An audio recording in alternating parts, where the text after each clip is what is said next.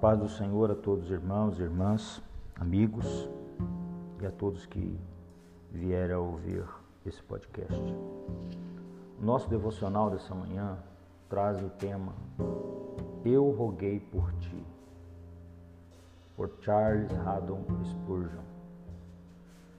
Evangelho de Lucas, capítulo 22, verso 32 diz: Eu roguei por ti.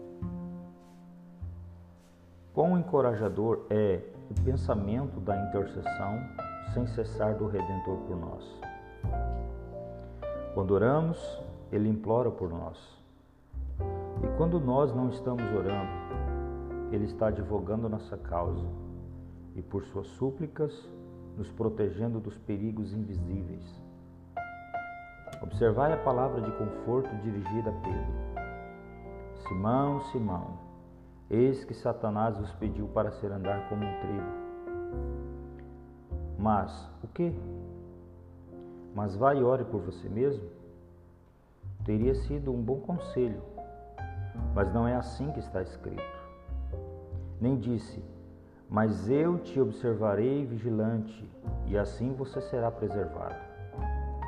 Essa seria uma grande benção. Não, está escrito mas eu roguei por ti, para que a tua fé não desfaleça. Pouco sabemos quanto somos devedores às orações de nosso Salvador. Quando alcançarmos o topo das colinas do céu e olharmos para trás, sobre todo o caminho através do qual o Senhor nosso Deus nos conduziu, como o louvaremos? Quem diante do eterno trono desfez as malícias que Satanás fazia sobre a terra? Como o agradeceremos porque ele nunca nos negou sua paz, mas dia e noite apontou para as feridas sobre suas mãos e carregou nossos nomes sobre seu peitoral?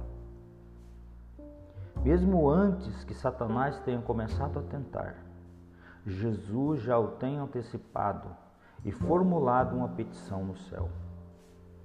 A misericórdia corre mais rápido que a malícia. Note, ele disse: Satanás vos pediu. Ele controla Satanás até mesmo em seu próprio desejo e arruina-o no germinar. Ele não disse, mas eu desejaria orar por você. Não. Mas eu roguei por ti. Eu já fiz isto. Tenho entrado na corte e entregue uma alegação contrária mesmo antes da acusação ser feita.